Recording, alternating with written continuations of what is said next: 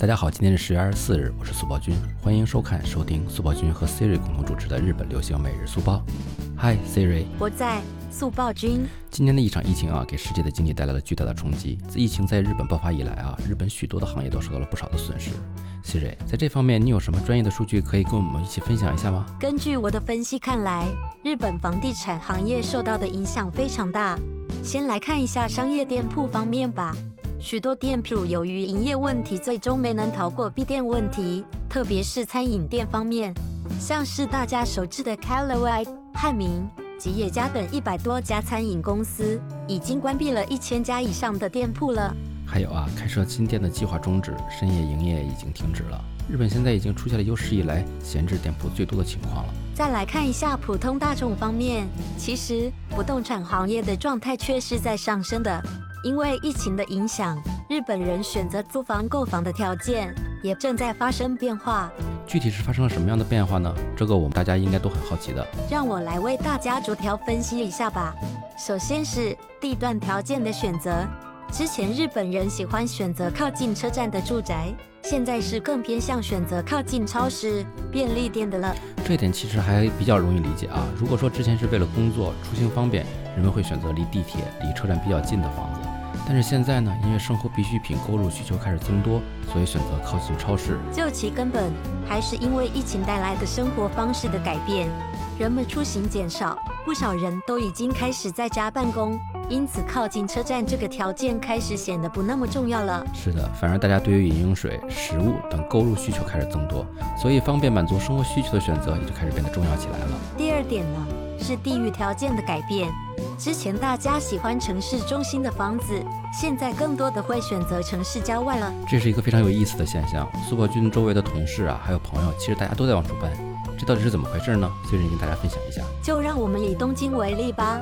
之前大多数日本人出于对东京都中心的向往，还有交通便利等原因，会选择住在城市中心。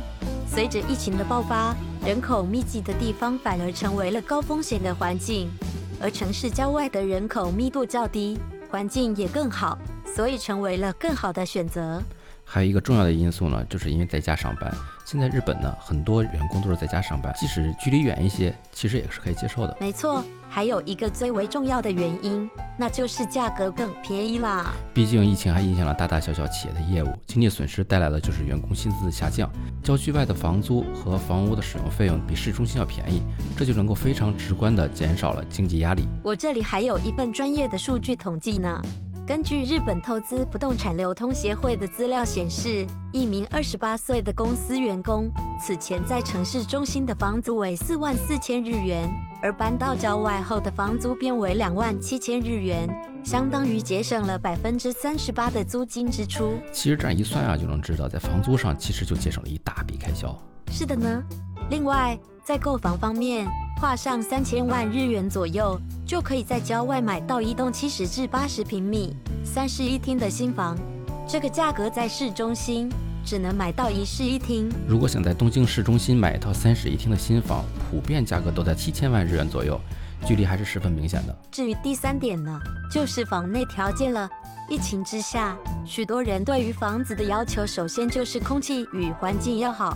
像是不少郊外的房子，现在都已经完善了通风和隔音系统，以及应对疫情的安全措施和设备，条件非常好了。这个其实跟大家普遍在家办公是有关系的，毕竟集中精力是非常重要的。在市中心租房子都相对比较少，环境差一些。